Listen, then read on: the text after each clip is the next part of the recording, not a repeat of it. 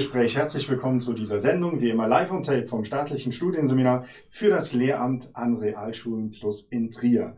Wir sprechen in diesem Kanal über alle Aspekte rund um Schule und heute um ein ganz wichtiges Thema, was jeder Lehrkraft klar ist, aber tatsächlich, lieber Nikolaus Sieger, wir erleben häufig in unserer Ausbildung, dass da doch noch Fragezeichen sind. Wir sprechen über Methodik versus Didaktik. Wir machen klar, was beide Dinge sind, wie es zusammenpasst und was die Unterschiede sind. Aber erstmal zu dir. Nikolaus Sieger ist stellvertretender Seminarleiter dieses Studienseminars Lehre für Mathematik und für Sport. Lieber Nikolaus, habe ich was vergessen zu deiner Person? Auf keinen Fall. Wir haben ja schon ganz viele Folgen miteinander gedreht. Heute besprechen wir, wie gesagt, Methodik und Didaktik. Also was ist Methodik, was ist Didaktik? Ja, zuerst einmal, äh, warum müssen unsere Anwärterinnen und Anwärter sich überhaupt damit auseinandersetzen? Weil es ist ein entscheidender äh, Punkt in der, in der Planung und der muss äh, in Form des Unterrichtsentwurfs auch verschriftlicht werden. Und hier kommt es tatsächlich oft vor, wie du das schon angedeutet hast, dass es vermischt wird. Also es wird, äh, ein, es wird etwas analysiert, also ein Unterricht, also eine Planung und doch kommt plötzlich äh, ja, Didaktik und Methodik vor, obwohl das eigentlich getrennt werden sollte, um den Unterricht äh, wirklich lernförderlich zu planen. Genau. Okay, also was ist Didaktik? Didaktik ist äh, der Lösungsweg inhaltlich, ja, äh, wie etwas in bestimmter Reihenfolge beispielsweise im Lernprozess in den Schülern vorgehen soll und, so, und, und dementsprechend auch geplant wird. Demgegenüber steht die Methodik und das ist die Frage, wie bringe ich den Inhalt mit den Schülern oder für den Schüler äh, in meiner Planung unter. Also man merkt jetzt, es gibt schon eine Verbindung ja. zwischen dem, der Methodik und der Didaktik, also dem Was und dem Wie. Mhm.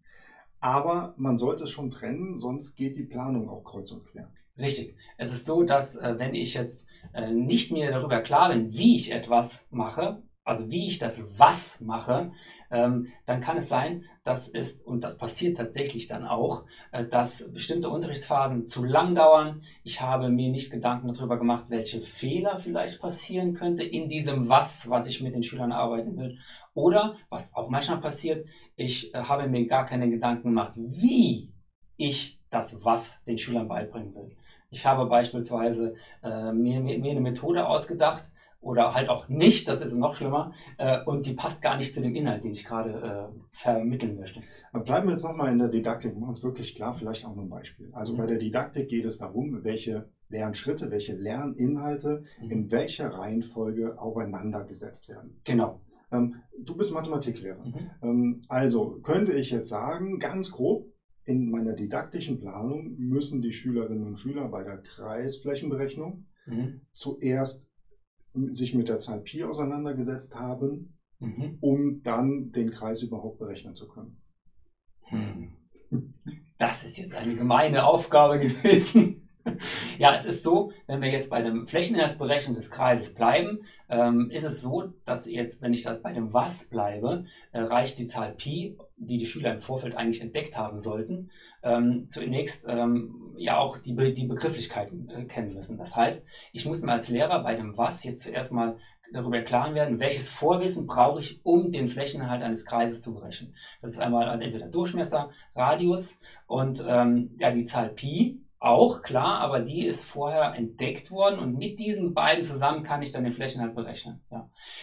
Wenn ich jetzt das Wie noch dazu nehme, die, die Methodik, äh, dann ist es äh, halt die Frage, okay, wie äh, organisiere ich meinen Unterricht für diese Stunde der Flächeninhaltsberechnung des Kreises ähm, oder mit welchen so Sozialformen äh, ja, dieser Lösungsweg zur Flächeninhaltsberechnung gestaltet werden soll. Mhm. Ja. Ähm, und also es gibt dann, dann eine, eine grobe didaktische Planung. Man könnte sagen, das ist eine Reihenplanung, wo man mhm. überlegt, welche Lernschritte in den Stunden oder in den Lerneinheiten erarbeitet werden, welche dann auch präsent sein müssen, um halt weiter fortzuführen. Und es gibt den didaktischen Lösungsweg innerhalb einer Lerninhalt Einheit einer Stunde, wo dann die genau. Lernhäppchen quasi kleiner sind. Genau. Also hier ein anderes Beispiel bei der Flächeninhaltsberechnung von, äh, von Vielecken. Ähm, es gibt äh, einmal das übergeordnete didaktische Prinzip der Rückführung. Das heißt, ich habe zuerst das Rechteck oder das Quadrat, was die Schülerinnen und Schüler aus der Grundschule schon kennen. Flächen, dann kann ich den Flächeninhalt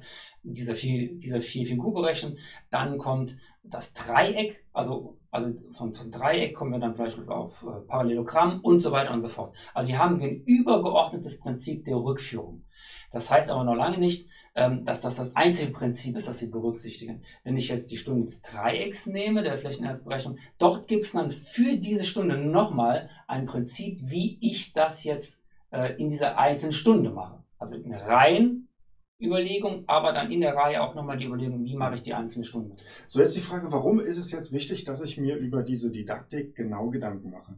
Ähm, vielleicht mal ein Beispiel aus unserer Praxis. Mhm. Unterricht geht immer dann schief, wenn die Lehrenden, also Anwärterinnen und Anwärter oder auch Lehrkräfte in der Schule, nicht im Blick haben, welches Vorwissen oder welche Lernschritte die Schülerinnen und Schüler verstanden haben müssen, mhm. um eine weitere Lernebene, eine Inhaltsebene zu erreichen. Da gibt es sicherlich auch Beispiele im Kontext Mathematik oder Sport. Hm, das stimmt, aber ich würde es jetzt mal echt tatsächlich allgemein mhm. lassen.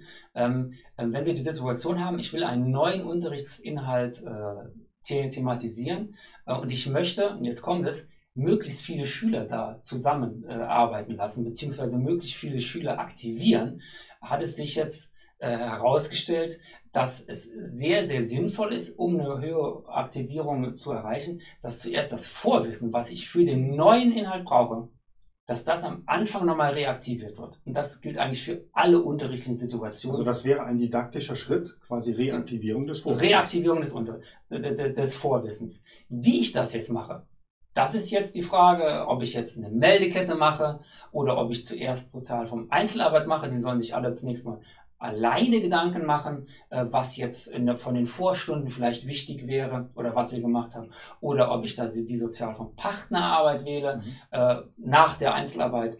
Das ist dann die andere Frage. Und das hängt dann vom, von dem eigentlichen Thema ab. Ich glaube, Nikolas, wir sollten an dieser Stelle auch klar machen, ähm, was die Sozialform ist, weil wir sprechen jetzt mehrfach darüber. Mhm. Also die Methode ist quasi das Wie und die Sozialform ist, ähm, ja, welche Gruppen daran arbeiten. Also ist es eine Einzelperson, ist genau. es Partnerarbeit, ist es Gruppenarbeit, genau. ist es frontale Situation, also wo der, die Lehrkraft doziert oder das sind alles Sozialformen. Genau, hier auch ein typisches äh, Missverständnis tatsächlich auch bei uns. Äh, man spricht dann von der Methode Einzelarbeit.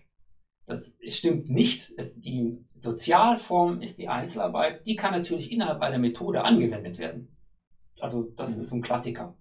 Genau, und ich glaube, es ist wirklich dann wichtig, dass man als Lehrkraft, wenn man plant, genau unterscheiden kann, was die Didaktik ist, was die Methodik ist und dann, was auch die Sozialform ist, in der man das Ganze durchführt. Richtig, also wenn ich das zusammenfasse, es gibt einem eine größere Sicherheit in dieser stressigen Situation eines Besuchs oder auch äh, von, wenn wir in, in den Unterricht kommen, oder auch überhaupt eine Sicherheit für die Stunde vor der Lerngruppe.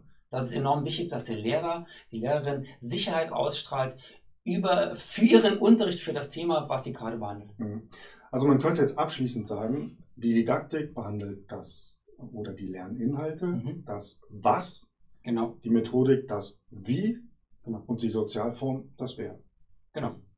Merken Sie sich das, liebe Lehramtsanwärterinnen und Anwärter. Wir hoffen, dass wir Ihnen mit, dieser, mit diesem Beitrag äh, etwas Klarheit verschafft haben. Und wir freuen uns, wenn Sie uns zu dieser Folge Feedback hinterlassen. Gerne an mail at seminar-trier.de. Sie sehen es eingeblendet. Nächsten Dienstag gibt es eine weitere Folge Schule im Gespräch hier auf diesem Kanal. Lieber Nikolaus Sieger, vielen Dank für das Gespräch. Vielen Dank bei Ihnen. Bis zum nächsten Dienstag. Bleiben Sie uns gewogen.